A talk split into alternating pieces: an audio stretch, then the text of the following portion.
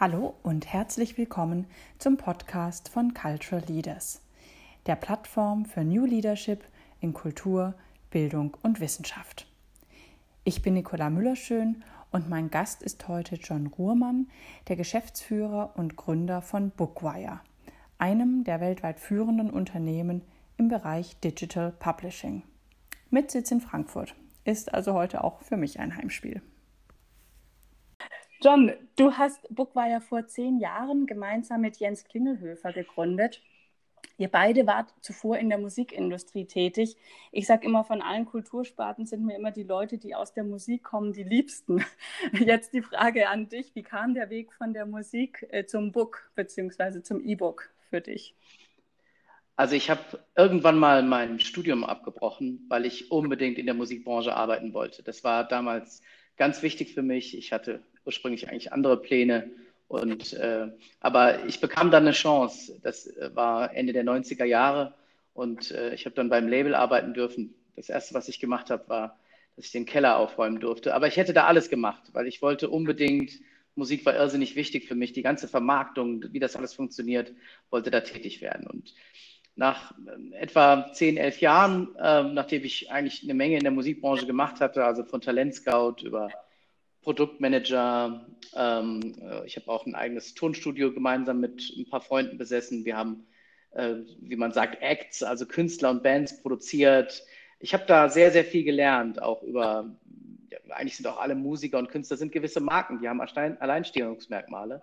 Und ähm, irgendwann war die Party zu Ende. Irgendwann hatten wir das Gefühl, und es war auch eine Zeit, als die Musikbranche nach den großen CD-Jahren in den 90ern dann eher in eine Krise gerutscht ist, weil das Geschäftsmodell durch die Digitalisierung enorm unter Druck gekommen ist.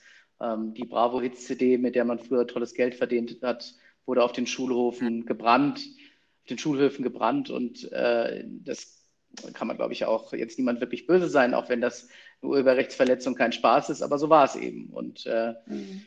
ich habe damals ähm, gesehen, dass, äh, dass damals ist das Apple iPad rausgekommen und ähm, verschiedene elektrische Reader, die E-Reader. Und ich habe mir gedacht, okay, das, was du erlebt hast in der Musikbranche, das äh, steht der Buchbranche vielleicht in einer anderen Form, vielleicht nicht genauso auch bevor. Und das wäre doch toll, eine Firma zu gründen, die Verlagen hilft äh, oder Autoren auch oder generell Leuten, die Veröffentlichungen machen, äh, ihre Bücher digital in den Markt zu bringen. Und ähm, das war die Uridee von Bookwire. Man hört es ja auch ein bisschen im Namen. Es geht darum, äh, digitalisierte Bücher irgendwie durch die Gegend zu schicken. Was war die Geschäftsidee von Bookwire damals? Also damals, das hört sich so lange an, aber in der Zeit ist ja tatsächlich viel passiert. Also als ihr das gegründet habt und wo steht das Unternehmen heute? Was macht Bookwire heute? Die Geschäftsidee von Bookwire vor zehn Jahren war, wir machen euch die E-Books, die elektronischen Titel äh, und bringen die in alle Shops, die es gibt auf der Welt. Und äh, liebe Verlage, wir bringen euch dann monatlich, sammeln wir das Geld ein und bringen das zurück. Und es gab bei den Verlagen damals nicht so viel wie heute Digitalkompetenz. Und ähm, wir, wir haben eine große Chance gesehen, dass äh, Verlage, insbesondere unabhängige Verlage, es gab in Deutschland, gibt immer noch 2000 Verlage für verschiedenste Themen, äh, denen in der digitalen Welt äh, Gehör zu geben. Und heute ist das selbstverständlich, dass Verlage E-Books veröffentlichen. Damals war das nicht selbstverständlich. Mit all diesen Shop-Anbietern von Amazon über Apple, ähm, Thalia, Weltbild, Hugendubel, Google, ach, es gibt so viele, mit denen haben wir Verträge abgeschlossen und der Verlag musste nur mit uns einen machen und wir konnten denen dann die ganze Reichweite geben. Aber unsere Idee war eigentlich größer. Wir wollten letztendlich, wie man sagt, so ein digitales Backend schaffen, in das Verlage sich einloggen können und ihre Verkäufe sehen können.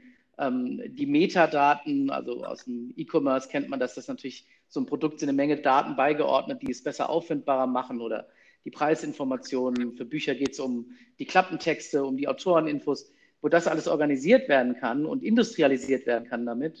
Und ähm, äh, dieser, diesen Value wollten wir an den Tisch bringen. Wir wollten sagen, okay, äh, darum geht es. Und heute ist das viel mehr, was wir machen. Also heute geht es darum, dass wir auch äh, das Marketing für Verlage machen, also für die Platzierung der Titel sorgen, ähm, dass wir sie beraten, wie sie besser bei Amazon verkaufen können. Ähm, es geht heute darum, sage ich mal, zwischen Verlag und Online-Shop den Wert zu kreieren und äh, hin und zurück auf dem Weg des Content äh, einen Unterschied zu machen und ähm, eine Technologiebasis zu schaffen, die kleinen, mittleren und größeren Unternehmen zugänglich gemacht, gemacht wird. Und wir sind so ein bisschen dann von einer reinen Service Company zu einer technischen Service Company geworden.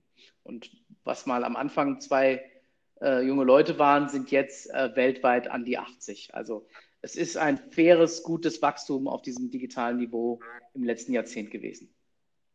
Würdest du sagen, dass es die Verlage verpasst haben, Digital Publishing als eigenen Geschäftsbereich aufzubauen?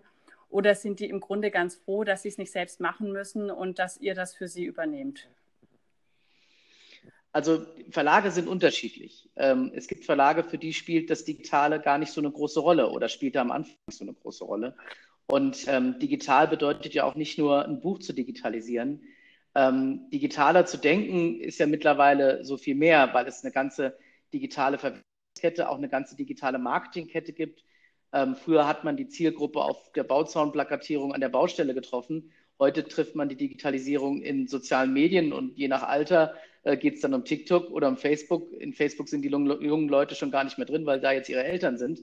Also Denken ist äh, mehr als nur, sage ich mal, wie früher in der Musikbranche ein MP3 zu einer CD zu veröffentlichen. Und da habe ich das Gefühl, dass da eine Menge schon passiert ist, aber auch durch Unternehmen äh, wie unseres. Und zwar immer unser Ziel, Digitalisierung positiv anzugehen und zu sagen, es ist keine Gefahr, ähm, es, das Beste kommt noch, es bietet viele Möglichkeiten. Und weil Technologie an sich ist ja äh, weder gut noch schlecht. Es kommt darauf an, was man damit macht. Und wir glauben eben, dass Verlage eine Strategie brauchen und eine gute Technologie. Und wenn die Inhalte stimmen, dann funktioniert das auch. Äh, und dann hat das auch äh, einen Markt und findet auch seine Leser oder Abnehmer. Und jetzt die Frage zu beantworten, natürlich hat es äh, Leute gegeben, die haben das überhaupt nicht gewollt. Die wollten nicht digital denken. Für die war es eben das Allergrößte, über Papiersorten nachzudenken und über Lesebändchen. Und das ist ja auch wunderbar. Ein Buch ist ja auch ein unglaublich tolles Produkt. Man kennt es schon sehr lange aus den Skriptorien der, der Mönche über die Druckerei von Gutenberg ja, äh, und so weiter. Und es ist eine hohe Kultur dahinter. Aber Inhalt an sich, dem ist das eigentlich egal. Und Inhalt kann auch in anderen Formen angeboten werden. Und dafür sind wir da. Und mittlerweile auch so weit, dass wir auch sogenannte Print-on-Demand-Technologie anbieten. Also es gibt Bücher, die werden, wenn sie bestellt werden. Und das kann man über Bookwire zum Beispiel auch organisieren. Und wir machen das mittlerweile nicht mehr in Deutschland, sondern auch in Lateinamerika, in Brasilien, in Spanien, in England, in Frankreich. Also wir sind auch entsprechend mittlerweile internationalisiert. John, vielen herzlichen Dank für das tolle Gespräch mit dir. Dankeschön, es hat mir sehr viel Spaß gemacht. Dankeschön. Euch allen vielen Dank fürs Zuhören. Tschüss und bis bald.